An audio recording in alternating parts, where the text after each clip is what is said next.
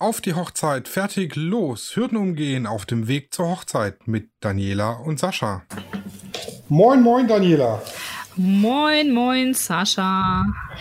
Schön, dich zu hören. Und natürlich nicht nur dich, sondern auch die Maria Sanders ist heute bei uns. Äh, Traurednerin und Autorin aus Baden-Württemberg. Als Maria und die Liebe begleitet sie seit sieben Jahren Brautpaare auf der ganzen Welt tatsächlich, also nicht nur hier in äh, Baden-Württemberg, sondern worldwide. Und von ihr erfahren wir uns heute so ein bisschen was über die freien Trauungen, was es so zu beachten gilt, bei der Planung, wie man richtigen Redner findet und so weiter. Hallo Maria, schön, dass es geklappt hat, dich bei uns zu haben. Hallo Sascha, hallo Daniela, ich freue mich sehr dabei zu sein, sehr schön. Ja, Maria, ähm, erzähl uns doch erstmal kurz über dich. Wie bist du dazu gekommen, Traurednerin zu werden? Was hat dich dazu motiviert? Also wie ich Traurednerin geworden bin, ähm, alles begann mit der Musik, würde ich sagen. Als ich so 14, 15 war, habe ich äh, mich in die Musik verliebt. Ich habe viel gesungen und die große Liebe ist auch immer nach wie vor da. Ähm, ich hatte dann Gesangsunterricht genommen und äh, schon diverse kleinere Auftritte gehabt, ähm, hatte dann später in Bands mitgespielt und ähm, in Duo-Formationen. Und ähm, Anfang, mit Anfang 20 hatte ich dann eine Kollegin ähm, vertreten, die für eine Hochzeit gebucht war und sie meinte, Mensch, Maria, kannst du da ähm, für mich einspringen? Und ich, ja klar, kein Problem. Und ähm, ja, so bin ich quasi in, den, in die Hochzeitsbranche hineingekommen. Und ähm, ich habe da sehr viel Gefallen daran gefunden, weil es einfach so schön emotional ist und mir das sehr gefallen hat. Ähm, parallel dazu muss man sagen, ich komme eigentlich aus dem Journalismus. Das heißt, ich bin gelernte Journalistin und äh, habe auch tatsächlich eine Ausbildung gemacht an der ältesten, ähm, nicht an der ältesten Moderatorenschule Deutschlands ähm, und habe dort meine Ausbildung zur Moderatorin und Sprecherin gemacht und äh, war da eben viel unterwegs und habe da schon gewisses Handwerk mitbekommen. Und ähm, ja, und dann habe ich gesungen in der Hochzeits, im, ja, an Hochzeiten und ähm, habe dann gemerkt, Mensch, das ist ja total toll. Also die Traureden, das hat mir sehr gefallen.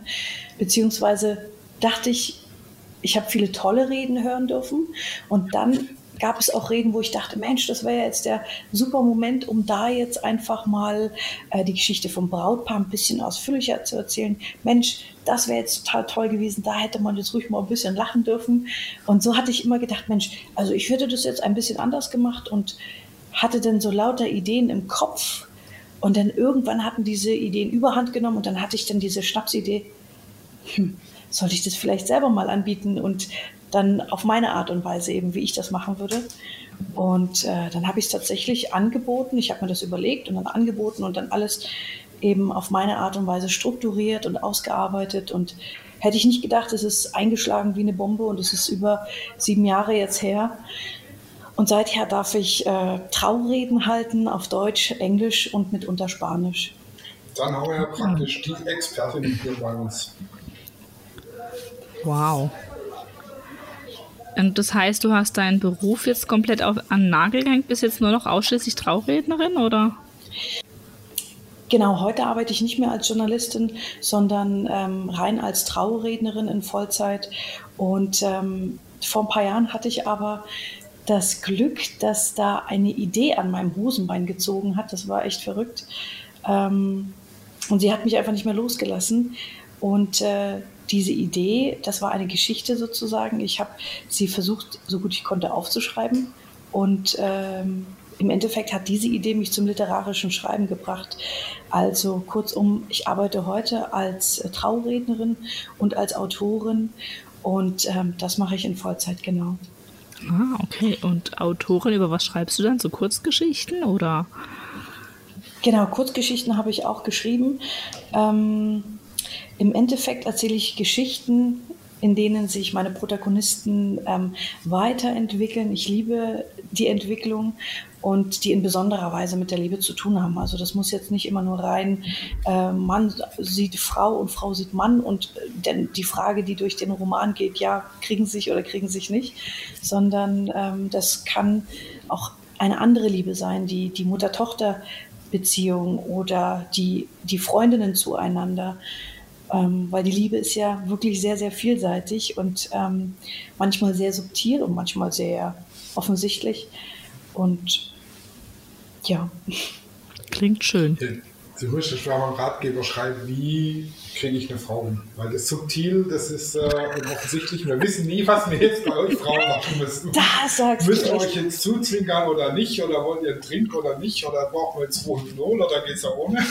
Da sagst du echt was. Ja, ja, ja. Die Sprache Mann, Frau, Frau, Mann, das ist wirklich äh, sehr, sehr spannend. Manchmal ist es dann doch ganz einfach. Ja. Aber ja, Ja, und im Idealfall kommt es dann, wenn Mann und Frau die gleiche Sprache sprechen, zu einer Hochzeit. Ja, und jetzt, äh, ich gehe jetzt mal wieder von mir aus, als ich meiner Frau 2014 den Antrag gemacht habe, 2013, 2014 haben wir dann geheiratet. Und die hätten mir damals gesagt, oh, lass uns eine freie Trauung machen. Hätte ich gedacht, was? Freie Trauung? Was ist das? Weil da heißt es so, weil es im Freien stattfindet oder genau. Und ich denke mal, der Begriff ist zwar schon ein bisschen etablierter, aber noch nicht in allen Köpfen drin. Ähm, erklär uns doch mal kurz, was ist eine freie Trauung? Wo kann ich das machen? Warum heißt das Ganze so? Da hast du vollkommen recht, Sascha. Tatsächlich ist das so. Die freie Trauung, die ist, man kann so sagen, erst so seit zehn Jahren so richtig im Kommen. Ähm, vor zehn Jahren gab es noch deutlich weniger Redner. Ähm, und das Schöne an einer freien Trauung, beziehungsweise bevor ich darauf eingehe, Mensch, äh, was kannst du eigentlich alles machen mit einer freien Trauung, was, was bringt dir das, würde ich, glaube ich, mal grundsätzlich unterscheiden zwischen einer rechtsverbindlichen Zeremonie und einer äh, nicht rechtsverbindlichen Zeremonie. Die rechtsverbindliche Zeremonie ist die standesamtliche Trauung. Da heiratest du, da unterschreibst du und ähm, bist dann eben auch, das hat dann auch Gültigkeit vor dem Gesetz. Bei der nicht, nicht rechtsverbindlichen Zer Zeremonie bzw. Trauung, das unterscheidet sich denn da nochmal zwischen kirchlicher Trauung, also man gehört einer Konfession an, ähm, evangelisch, katholisch und dann eben das weltliche Pendant dazu, die freie Trauung. Und ähm, viele meinen, ah ja, freie Trauung, ah ja, okay, dann ähm, findet unsere Trauung auf jeden Fall im Freien statt. Nee, diesen Zusammenhang gibt es da so nicht. Also viele, viele freie Trauungen finden draußen statt, aber äh, damit ist dieser Zusammenhang nicht gemeint, sondern genau das, was die Bezeichnung schon sagt, freie Trauung. Du hast echt, oder das Brautpaar hat wirklich alle ähm, das Brautpaar hat alle Entscheidungsvielfalt. Ähm, es kann wirklich seine Zeremonie so gestalten, wie es möchte, wann es möchte, wo es möchte, mit wem es möchte, wie viele. Also du hast wirklich die komplette Freiheit. Zum Beispiel, du kannst an einem Montagabend ähm, mit einer auserlesenen Zahl von 30 Gästen in der Königlichen Gartenakademie in Berlin heiraten zum Beispiel, um dann danach anschließend dann in die Flitterwochen zum Beispiel zu gehen. Das heißt aber auch, die freie Trauung ist jetzt nicht rechtlich bindend. Genau, die Freitrauung ist nicht rechtlich bindend.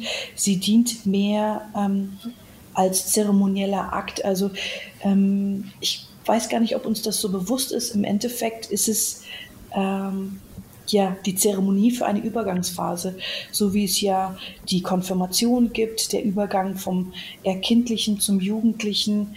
Ähm, gibt es zum Beispiel ja eben auch den 18. Geburtstag, wo du dann so quasi auch vor dem Gesetz vollrechtlicher Erwachsener sozusagen bist und dann ähm, die Zeremonie der Hochzeit kann man dann so verstehen, das ist der Übergang vom ja vom vom Ledigsein zum hey ich habe mich jetzt für eine Familie entschieden beziehungsweise ähm, eben nicht mehr allein zu sein. Das ist ja die Übergangsphase sozusagen in einen neuen Lebensabschnitt.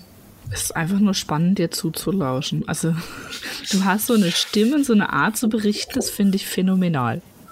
Echt, ich höre mich gerade gar nicht und deswegen äh, bin ich ein bisschen irritiert und auch ein bisschen aufgeregt. Ich habe da schon äh, zu Sascha gesagt, das ist jetzt das erste Mal, dass ich also hier. Ich kenne Daniela nochmal nicht so schweigsam, deshalb ist es schon. Richtig, genau. Okay. echt. Das ist echt gerade so, oh. Damals hat Daniela den größeren Redeanteil von uns beiden. Ah, okay. Dann, liebe Daniela, hoffe ich, dass das. Äh, dass das ein gutes Zeichen ist. Ja, auf jeden Fall, auf jeden Fall. Also wie gesagt, es ist mega spannend, dir zu lauschen und dir zuzuhören. Das ist echt Wahnsinn.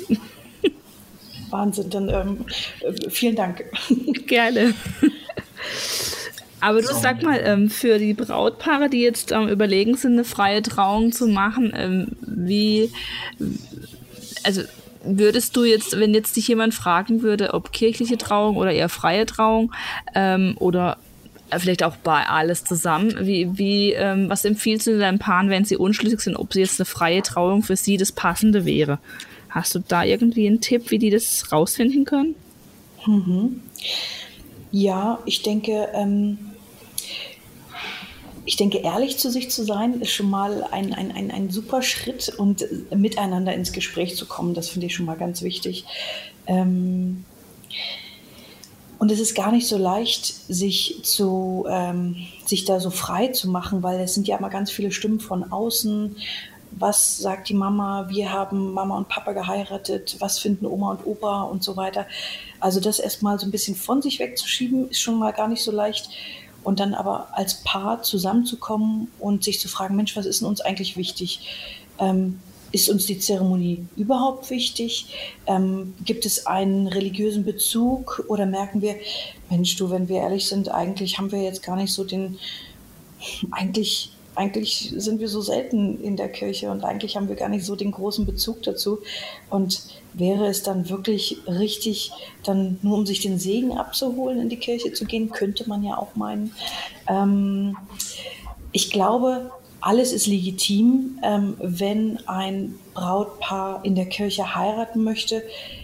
Weil es vielleicht einfach Tradition ist, ist das genauso legitim, wie wenn es sich für eine freie Trauung entscheidet, weil es feststellt, du weißt du was, uns wäre es echt wichtig, dass unsere Geschichte erzählt wird. Wie haben wir uns kennengelernt? Ähm, wie haben wir uns lieben gelernt? Welche ähm, Hürden hatten wir und welche, durch welche Berge und Täler sind wir gegangen? Und ja, tatsächlich, uns wäre das wichtig. Und all diese Sachen, ähm, da hat man ja Glück, je nachdem, welchen Trauredner man dann für sich findet, geht er eben nur auf das Paar ein.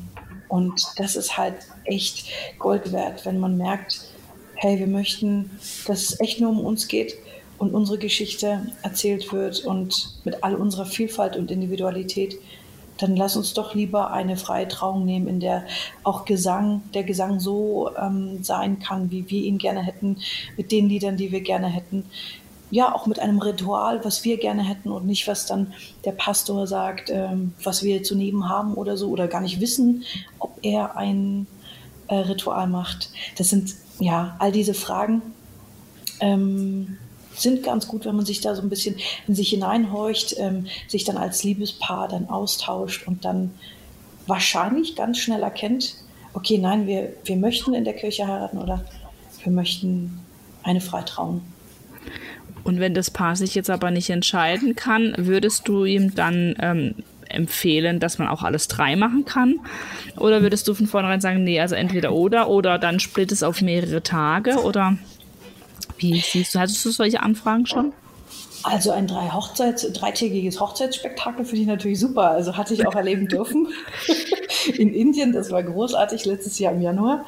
Ähm, aber nein, ähm, das würde ich jetzt wahrscheinlich nicht so direkt empfehlen, beziehungsweise, äh, wenn ich dich jetzt richtig verstanden habe, kirchliche Trauung und Freitrauung, das geht dann nicht. Da sollte man sich dann tatsächlich für eins entscheiden. Aber wie ein Ablauf oder wie eine Konstellation tatsächlich sein kann, ist, dass du zum Beispiel das kennt man ja auch häufig. Ähm, zum Beispiel an einem Mittwoch oder Donnerstag oder Freitag findet die standesamtliche statt und an einem Samstag zum Beispiel, das ist schon eher die klassische Variante, findet an einem Samstag dann die, ähm, die freie Trauung oder die kirchliche Trauung statt.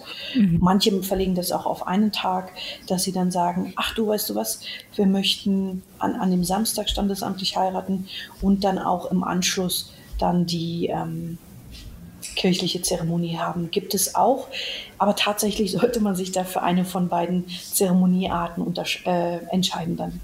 Und äh, wenn man sich dann für einen Redner entschieden hat und sich auch entschieden hat, dann logischerweise für eine freie Trauung, sonst wird man sich ja nicht für einen Redner entscheiden, ähm, hat man ja in der Regel meistens irgendwie so ein Vorgespräch, so ein Kennenlerngespräch und allgemeine Vorbereitungsphase, weil jetzt gerade so eine freie Trauung ist ja was ziemlich Persönliches. Und ähm, ich sag mal, mit einer halben Stunde sich mit dem Brautpaar unterhalten, kann man sich ja nicht vernünftig vorbereiten als Redner.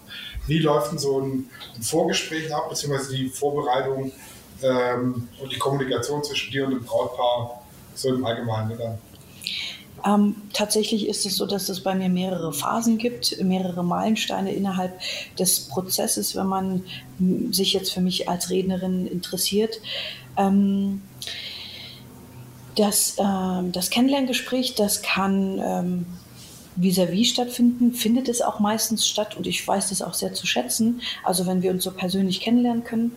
Ähm, Oft genug hat es aber auch äh, nicht persönlich geklappt, weil meine Paare zum Beispiel tatsächlich ähm, aus San Francisco, London oder Melbourne kamen, äh, weil sie als Expatriates im Ausland gearbeitet haben oder eben noch arbeiten. Und ähm, ja, dann hat das Kennenlernen über Skype dann oder heute über Zoom dann stattgefunden. Und ähm, genau, das ist so der erste Schritt. Und dann lernt man sich kennen. Das ist absolut entspannt, absolut unverbindlich. Ähm, und mir liegt es dann am Herzen, herauszufinden, was ist dem Paar wichtig, ähm, dass, wir uns, äh, dass wir uns ein bisschen beschnuppern können und dass ich ihnen erzähle, was ist eine Freitrauung, dass ich ihnen tatsächlich, ich, das können, glaube ich, alle meine Paare bestätigen, dass ich ihnen echt ganz viel Wissen mit an die Hand gebe, weil ich einfach möchte, dass sie gut äh, vorbereitet sind und schon mal so eine Idee haben, wie so eine Freitrauung ist. Und genau, und dann ist es absolut unverbindlich. Ähm, wir, also ich kommuniziere das dann so, dass äh, ähm, First Come, First Serve, also derjenige, der zuerst anfragt, für den ist dann der Termin auch geblockt. Und dann sage ich meinen Paaren, hey, schlaf mal ein paar Tage noch drüber und ich schlafe dann auch drüber und dann kommen wir wieder zusammen. Und ähm, ja, dann geht es ja darum, äh, passt es oder passt es mhm. nicht. Und dann ist deren ihre Meinung genauso wichtig wie meine sozusagen. Dann gibt es noch so ein paar organisatorische Schritte. Angenommen, Sie sagen, ja Mensch, das passt super. Ähm, dann bekommen Sie von mir diverse Unterlagen zugeschickt ähm, per E-Mail. Der Hauptverkehr ist über E-Mail. Nicht, weil ich so ähm, äh, ungern telefoniere, sondern weil ich alles sehr genau ähm, ja, organisiere. Ja, nachhalten und auch genau. immer nachlesen, wenn einem jetzt was entfallen ist. Ja, genau, genau. Und dann gibt es die ganzen Unterlagen. Ähm, was sind das zum Beispiel? Das sind ähm, ausführlicher Fragebogen, ähm, weil ich die ganzen Informationen eben auch für den Vertrag dann brauche und, und, und. Das sind diverse Unterlagen. Und ähm, genau, ich terminiere mal alles, gehe da sehr strukturiert vor. Und bis es dann zu dem Vertiefungsgespräch, so nenne ich es, weil es tatsächlich dann einfach nochmal zwei, drei Stockwerke in die Tiefe geht, äh, bis wir dann dahin kommen, sind dann wieder ein paar Monate vergangen.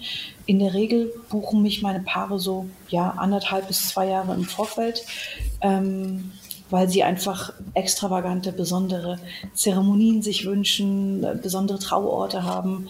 Und ähm, ja, und dann ähm, kommen wir in die Planungsphase, beziehungsweise kommen dann ins Vertiefungsgespräch und Ihr seht, es gibt ganz, ganz viel darüber zu erzählen. Äh, ich bemühe mich da schon kurz und knapp zu halten. Ähm, und in dem Vertiefungsgespräch, wenn dann einige Zeit vergangen ist, mehrere Monate, halbes Jahr zum Beispiel, dann äh, gucken wir nochmal, Mensch, was hat sich denn alles verändert? Also in der Organisation. Wir gestalten den Ablauf, wir besprechen die Zeremonie, Wünsche. Ähm, verschiedene Elemente, was sie sich wünschen oder klären nochmal, falls es da irgendwie nochmal Frage, ähm, genau, also falls da noch irgendwas unklar ist. Und dann kommen wir in dem Vertiefungsgespräch dann zu dem Brautpaar und da bin ich sehr, sehr, sehr reduziert. Das heißt, ich notiere, ich schweige und allerhöchstens stelle ich Fragen und ansonsten darf das Brautpaar absolut reden und äh, alles erzählen und ja, das ist immer ein sehr, sehr, sehr, sehr schöner Moment. Mhm. Denn im Vertiefungsgespräch ist das ja so, ähm, dass äh, das ist für mich das wichtigste Gespräch, das Vertiefungsgespräch, denn da erzählt mir das Paar unter anderem seine Geschichte. Ähm, wie war das eigentlich mit dem Kennenlernen?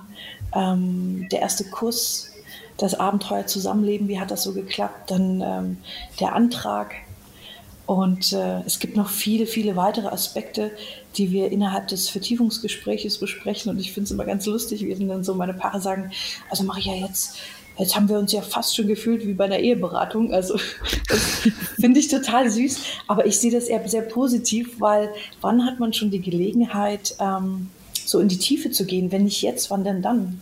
Mhm. Ja, und ich, das wird für die Paare teilweise auch sein, wenn man dann einfach aus den tiefsten Tiefen des Vergessens praktisch seine Geschichte wieder rauskramt und dann denkt, ach guck mal, das hat uns so weit gebracht und zusammengeschweißt, dann ist man vielleicht auch mal ein bisschen zusammengehöriger wieder, sage ich mal.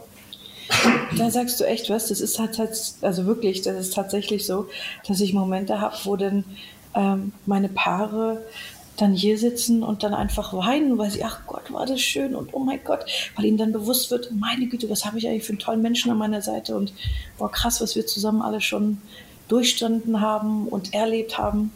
Also sehr, sehr bewegend, ja.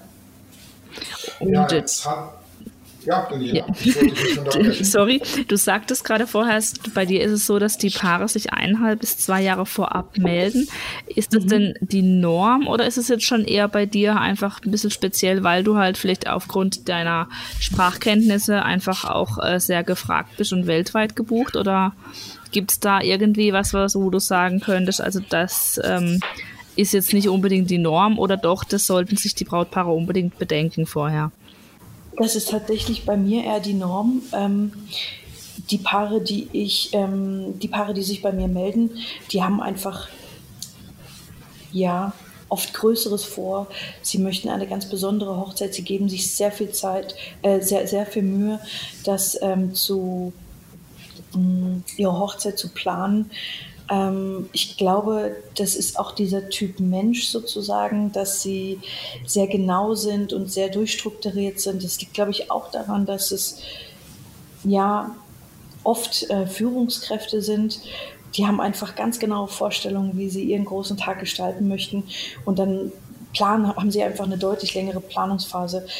Ähm, es gibt auch, also bei mir ist das so der Fall, dass die ähm, dass meine Paare sich eben anderthalb bis zwei Jahre im Vorfeld melden, dass wir uns kennenlernen und wenn wir zusammenkommen, dass wir dann die weiteren Schritte gehen. Es gibt aber tatsächlich auch viele Paare, wenn ich das ja so vom Gefühl her, nagel mich nicht fest, aber so vom Gefühl her würde ich sagen, es gibt auch noch viele, die sich für eine kurzfristige Zeremonie entscheiden. Und kurzfristig bedeutet, dass sie, ähm, ein Paar mich im Dezember oder im Februar Januar, Februar so anfragt und äh, dann zum Beispiel noch äh, fragt, ja, wir würden gerne im Juli oder im September heiraten, wäre das noch möglich? Und ähm, das ist dann schon sehr, sehr kurzfristig. Also da kann ich dann keine Gewähr mehr geben, dass ich da noch äh, was frei habe.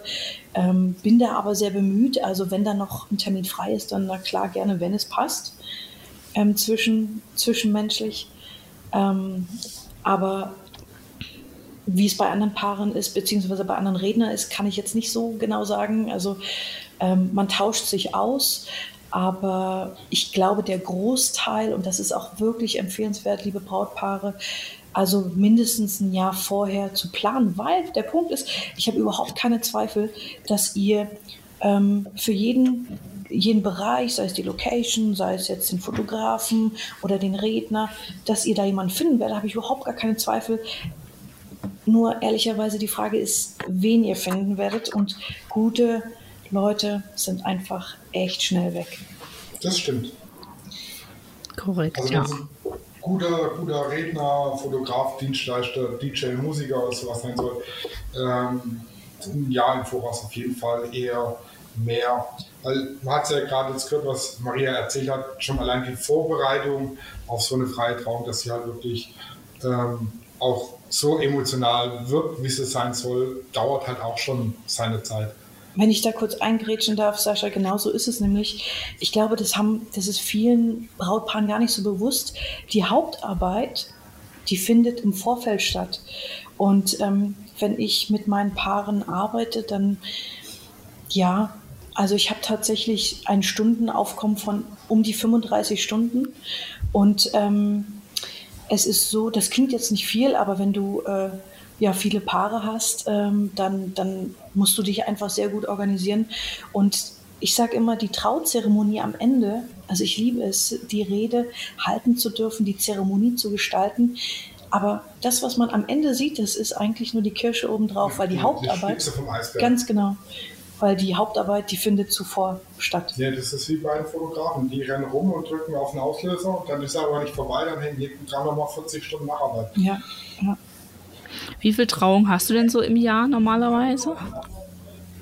Also zu meiner Hochzeit hatte ich 44 Zeremonien. Ähm, das ist sehr, sehr viel, wenn man sich vorstellt, ähm, die Woche, ähm, wie viele Wochen das Jahr hat, dann sind 44 Zeremonien im Jahr. Echt, jede Woche eine.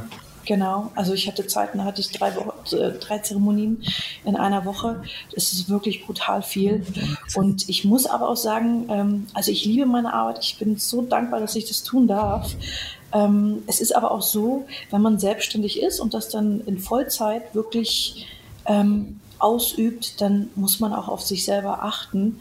Und das hatte ich in den ersten Jahren noch nicht so ganz ähm, für mich verstanden oder für mich entdeckt und habe das sehr, sehr viel gegeben und habe das sehr, sehr viel gearbeitet und habe wirklich hunderte Trauungen, also über 300 Trauungen habe ich tatsächlich gehalten.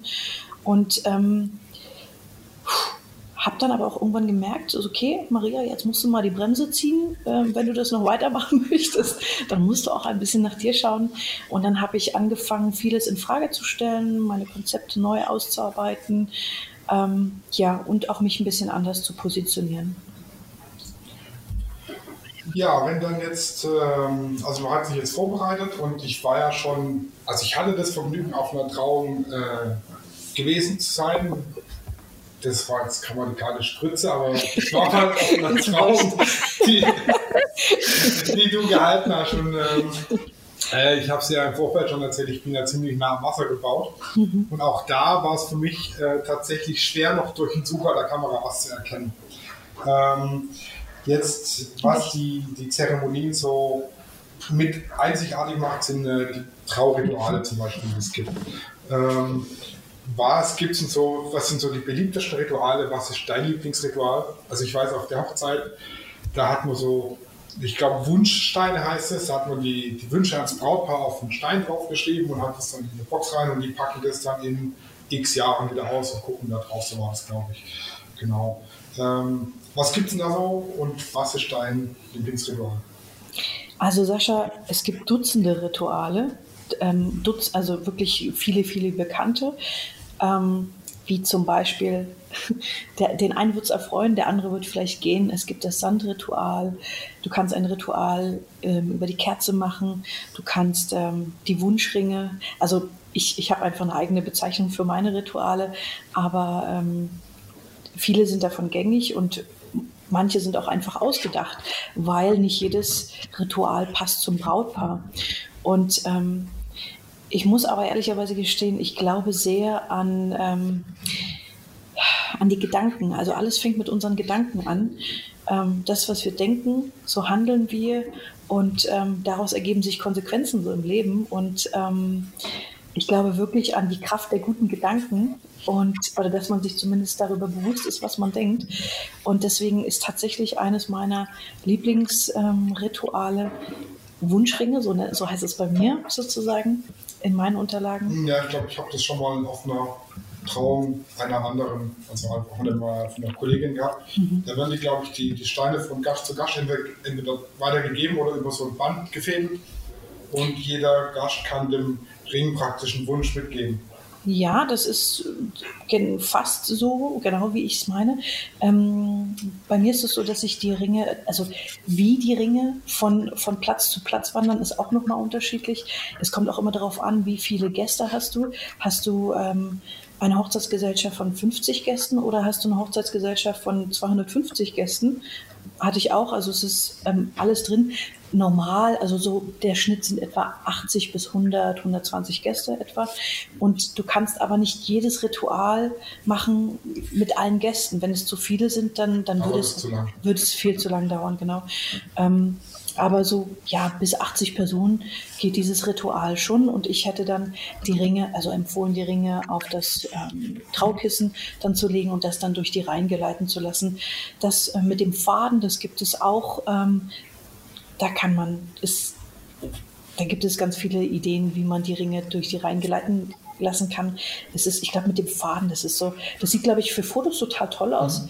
Aber ich finde es ein bisschen umständlich sozusagen innerhalb der Zeremonie und ich finde es auch wichtig, dass, dass man die Ruhe beibehält und dass man, dass es nicht zu unruhig wird, weil sonst geht auch so ein bisschen der Zauber verloren. War schon mal ein Ring weg hm. danach? Nee, ich war, ich bin überrascht. Äh, die sind immer noch alle wieder vorne angekommen.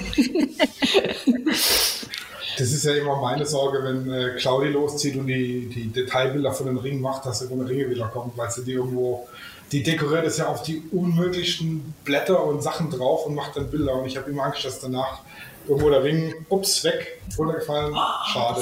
Oh, aufregend, aufregend. Aber gut, dass wir in der Haftpflicht versichert sind.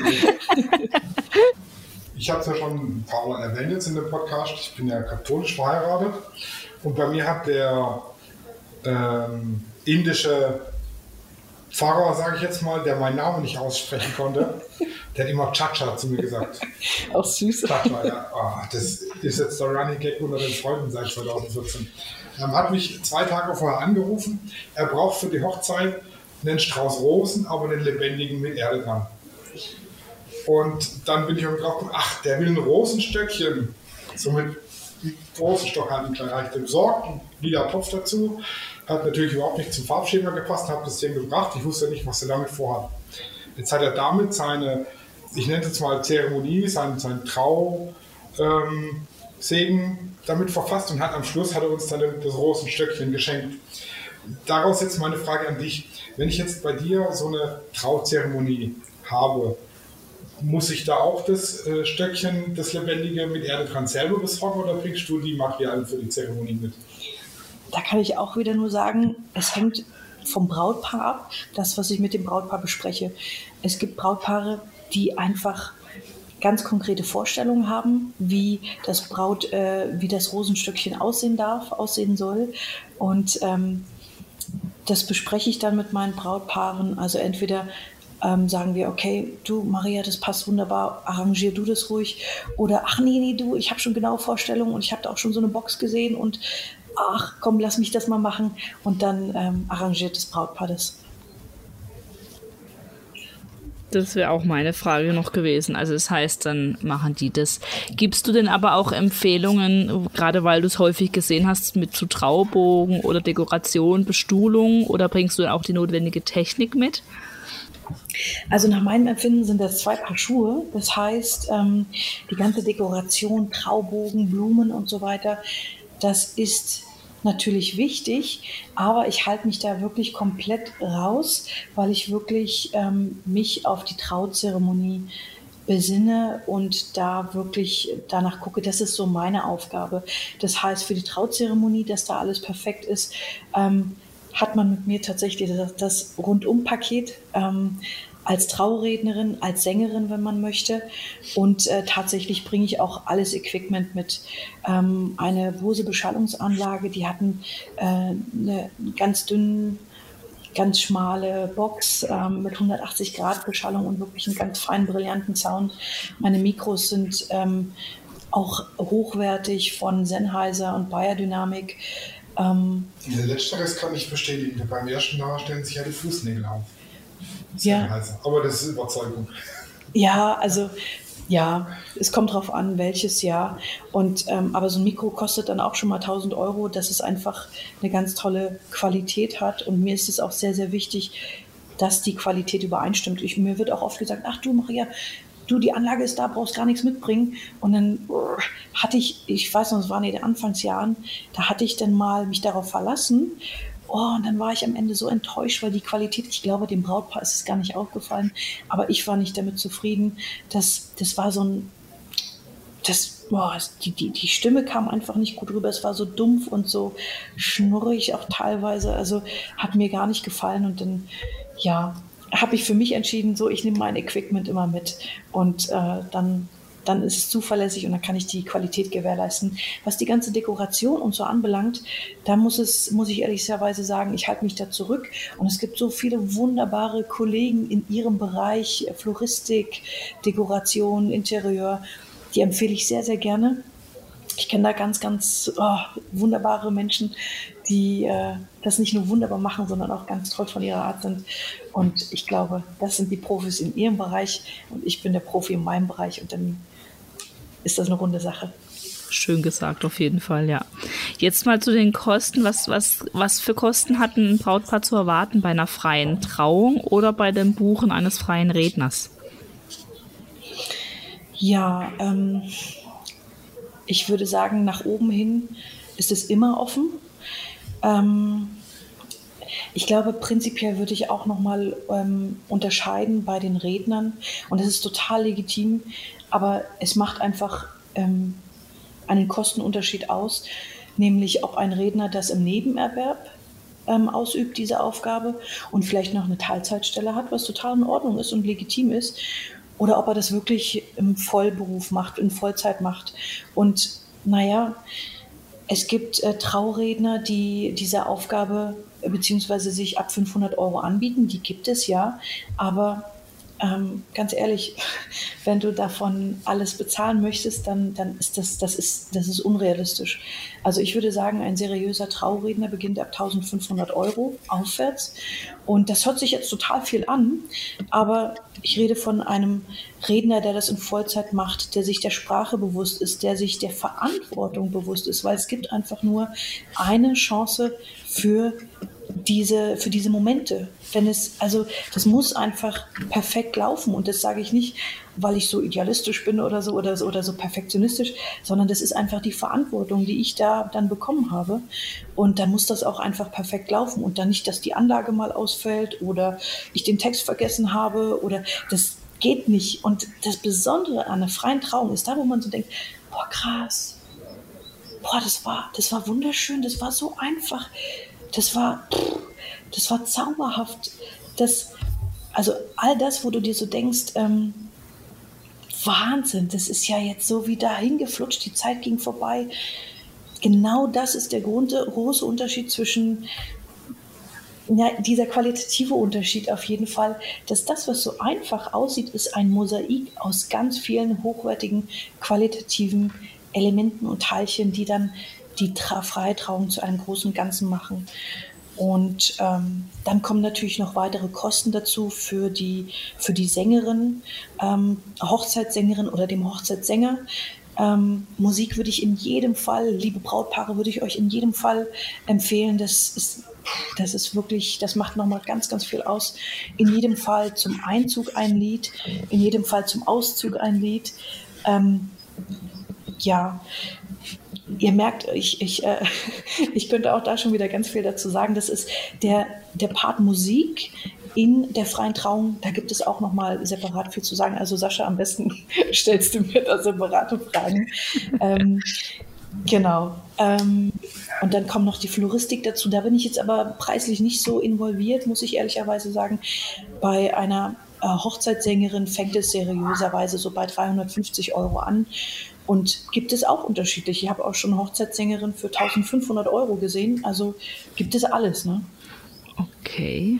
Und ähm, wie ist es denn? Ähm, gibt es denn auch Trauredner, die sich jetzt gar nicht so um die Zeremonie als solches kümmern, sondern eher nur sagen, ich bin da, ich halte die Rede und fertig? Oder sag, sagst du, ein guter Redner macht eigentlich außer das kompl die komplette Zeremonie quasi plant und gestaltet? Äh, plant und gestaltet, meinst du das in Bezug auf die freie Trauung oder ja, den ganzen Tag? Auf die freie Trauung jetzt. Ja, auf jeden Fall. Also ich, ich sage immer, Kompetenz wird vorausgesetzt und ich äh, gehe davon aus, äh, dass meine Kollegen das ähnlich gestalten, dass sie nicht nur die Rede halten, sondern dass sie das in der Gesamtheit betrachten. Ähm, beziehungsweise als ich als Hochzeitssängerin angefangen habe, ja, hatte ich die unterschiedlichsten Zeremonien gehört. Ähm, kann da jetzt aber nicht sagen, dass ich das Gefühl hatte, oh, die Person hatte jetzt nur die Rede gehalten und dann schwupps war sie weg. Also ich habe schon das Gefühl, dass meine Kollegen und auch ich diese Verantwortung sehen, die Zeremonie in der Ganzheit zu betrachten und dann eben auch die, die Trauung zu planen ähm, mit all ihren Facetten, mit all ihren Elementen und das, was am besten zum Brautpaar passt. Also das hatte ich leider auch schon anders. Also ich war bei einer Hochzeit, da, also da sind mir die Füße eingeschlafen. Das war, ja, langweilig ist kein Ausdruck, sage ich mal. Das war auch eine Freitrauung. Ähm, das war, glaube ich, eine freie Theologin oder sowas. Also das war wirklich, ähm, also die kirchlichen Trauungen sind ja manchmal schon nicht wirklich spannend, aber das war nochmal eine Nummer drunter. Ähm, da kommt jetzt dann mir die Frage auf, wenn ich jetzt als Braut, Bräutigam, Brautpaar, was auch immer, ähm, nach einem freien Trauredner suche, woran erkenne ich, ist der gut, ist der nicht gut? Gibt es irgendwas, äh, so Fragen, die ich dem stellen kann, um festzustellen, taugt der was oder ähm, wie kriege ich? Oh, mal abgesehen davon, dass ich mal vielleicht bei einer freien Trauung war, die der gehalten hat, dann weiß ich es, aber gibt es noch andere Möglichkeiten? Ich denke, mm, also die Arbeit eines freien Trauredners, die wird ja vermittelt sozusagen entweder durch Empfehlung oder durch Internetpräsenzen, äh, beziehungsweise dass man im Internet vertreten ist. Und ähm, demnach ist man schon mal ja ganz gut als Brautpaar unterwegs, wenn man dann zum Beispiel eine Homepage sieht. Oft gibt es heutzutage auch diverse Rednerportale, wo Redner registriert sind und man dann die Verlinkung zur Homepage sieht und dann hat man da schon mal so erste Eindrücke von den Fotos, von dem Text, wie, wie spricht diese Person, ähm, gibt es Videos, das ist immer ganz toll, weil dann ja viel mehr Informationen mhm. fließen, also die Persönlichkeit kommt da viel mehr rüber ähm, Emotionen kommen darüber, idealerweise auch äh, Textauszüge aus der freien Trauung, die der jeweilige Redner hält. Ähm, und ich sage immer, das ist, ich gehe halt, ja, ich gehe von mir aus, wobei ich auch gelernt habe, dass man nicht immer von sich ausgehen kann. Ähm, die Kompetenz wird vorausgesetzt. Also ich setze voraus, dass wenn sich jemand als Redner ähm, anbietet, dann ja, hoffe ich für das Brautpaar, dass er weiß, was er tut, sozusagen. Naja, das setzt sich auch bei Fotografen voraus und dann sieht man so manches Bild und denkt sich, jo. Das ist jetzt, ja. Das ist jetzt auch sehr wohlwollend für uns als Redner gedacht. Ne? Also das, damit möchte ich ja einfach nur das Gewissen eines jeden Redners ansprechen. Hey, mach deine Sache mit Liebe und mit Kompetenz und, und so weiter. Aber um äh, nochmal auf deine Frage einzugehen, liebe Daniela, ähm, also klar, es gibt gewisses Handwerk, wie zum Beispiel, ähm, wie schreibe ich eine Rede. Äh, da gibt es auch viel darüber zu lernen. Dann gibt es die Körpersprache, die äh, Rhetorik, ähm, die, die Präsenz, ähm, das Sprechen an sich. Man glaubt gar nicht, dass Oh, es gibt so viel darüber zu erzählen, so viel. Das ist sehr, sehr spannend. Ähm, und all diese kleinen Aspekte tragen ja dazu bei, wie etwas dann äh, performt wird. Ja. Ich glaube aber im Endeffekt, mh, das Handwerk zu können und zu wissen, das ist äh, hilfreich, aber ich glaube wirklich entscheidend ist einfach die Persönlichkeit und ob die Chemie passt, ja. Also ob dir der Redner gefällt, den du da vor dir siehst oder die Rednerin. Naja, in meinem Fall müsste mir die Rednerin gefallen.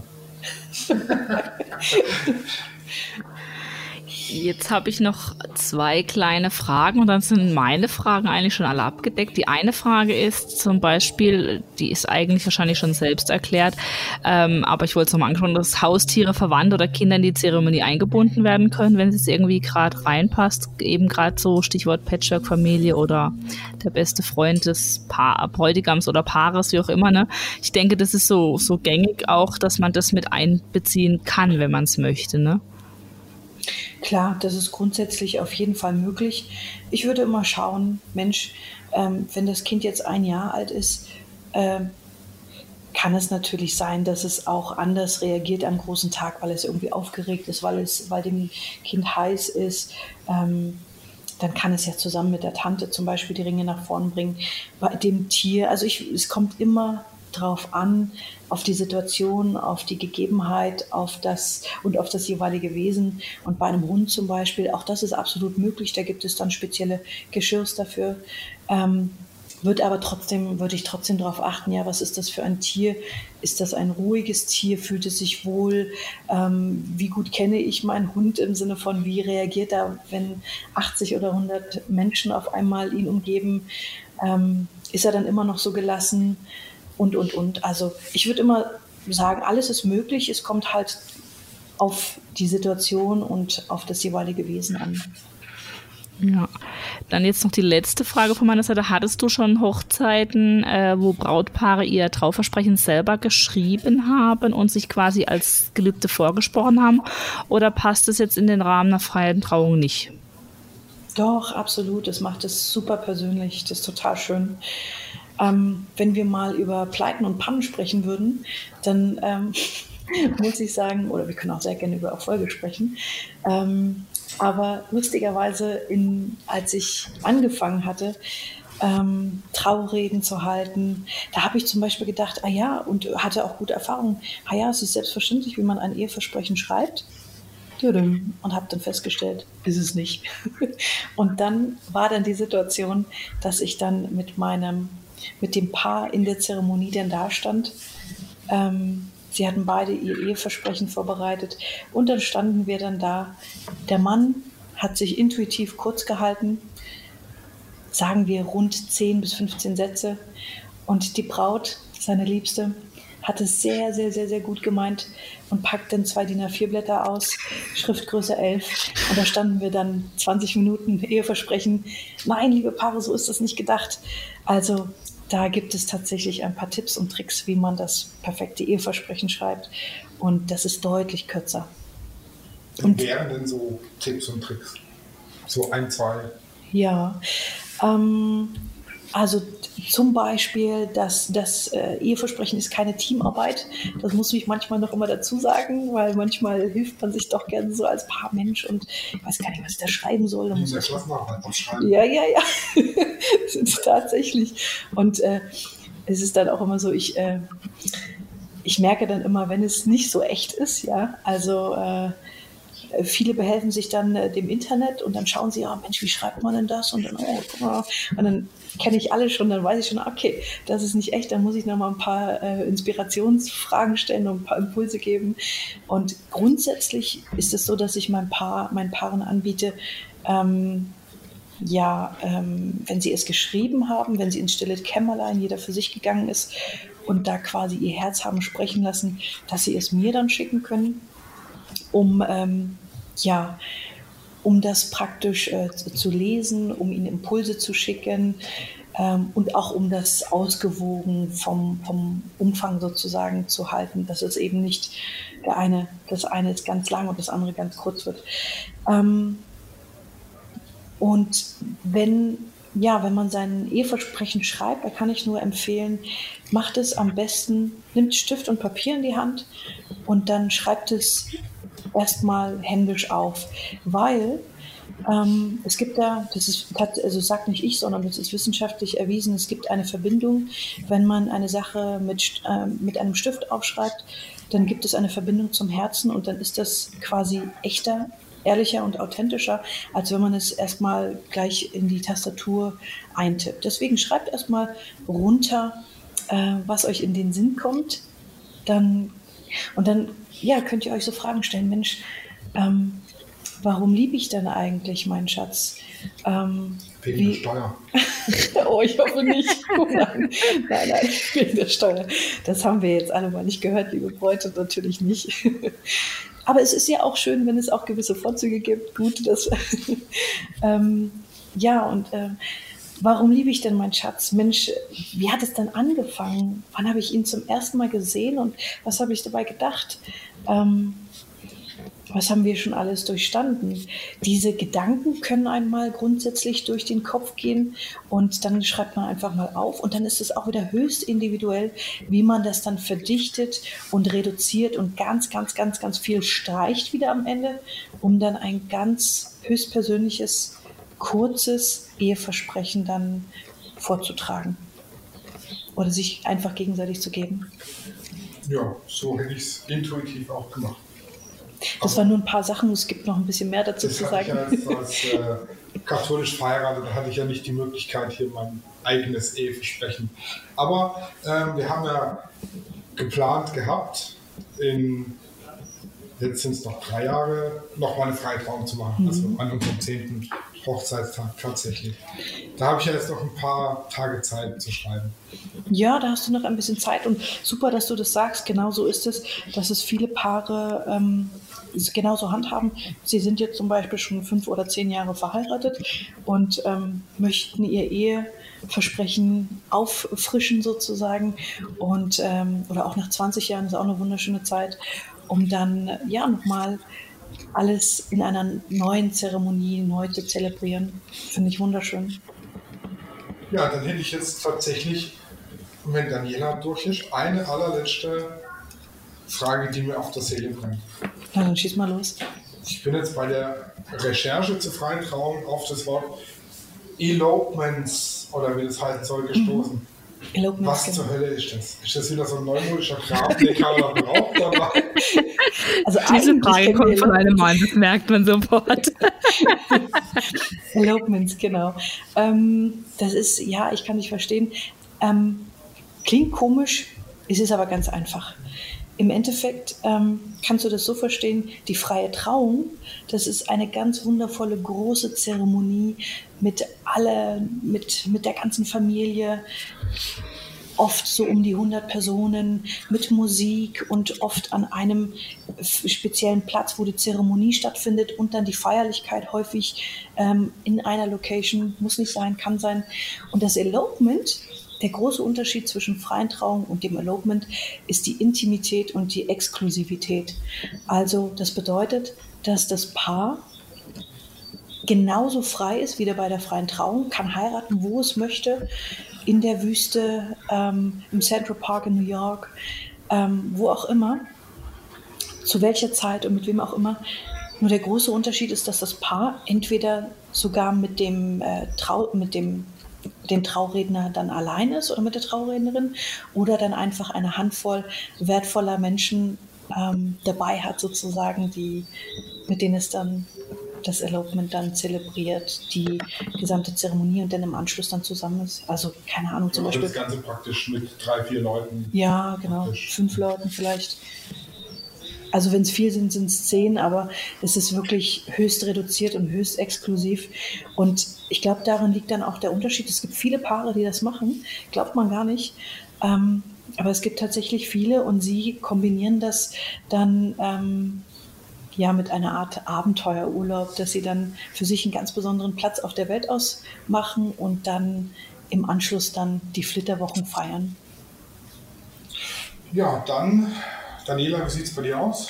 Alle Fragen abgedeckt, wunschlos glücklich, schöner erklärt werden hätte es, glaube ich, nicht können.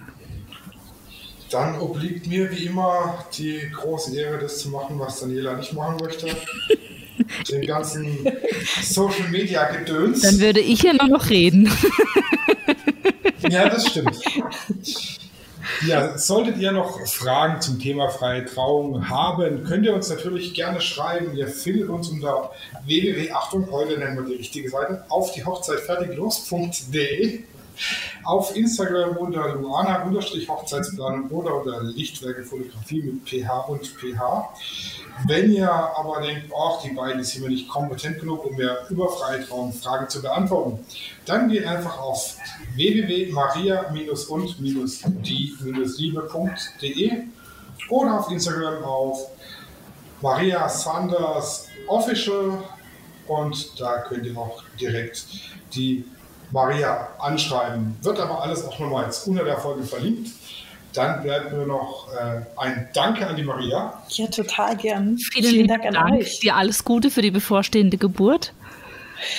Puh, ja, danke schön. ähm, ja, genau. Alles Gute, Gesundheit, Glück, Durchhaltevermögen. mhm. Und äh, ja. Also ihr beiden, ja, vielen Dank, dass ich dabei sein durfte. Toll, dass ihr mich gefragt habt.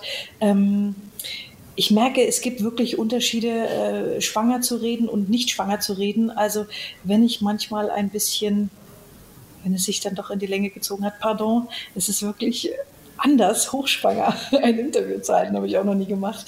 Aber es hat mir sehr viel Freude gemacht und ich danke euch sehr, dass ich dabei sein durfte. Ja, das muss ja jetzt für drei Denken reden. Ja, aber echt.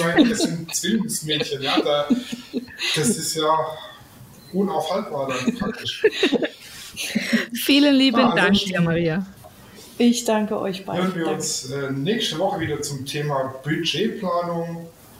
Bis dahin viel Spaß beim Planen. Tschüssi. Tschüss. Auf die Hochzeit fertig los ist eine Produktion von Lichtwerke Fotografie in Zusammenarbeit mit Loana Hochzeitsplanung. Neue Folgen immer mittwochs überall, wo es Podcasts gibt.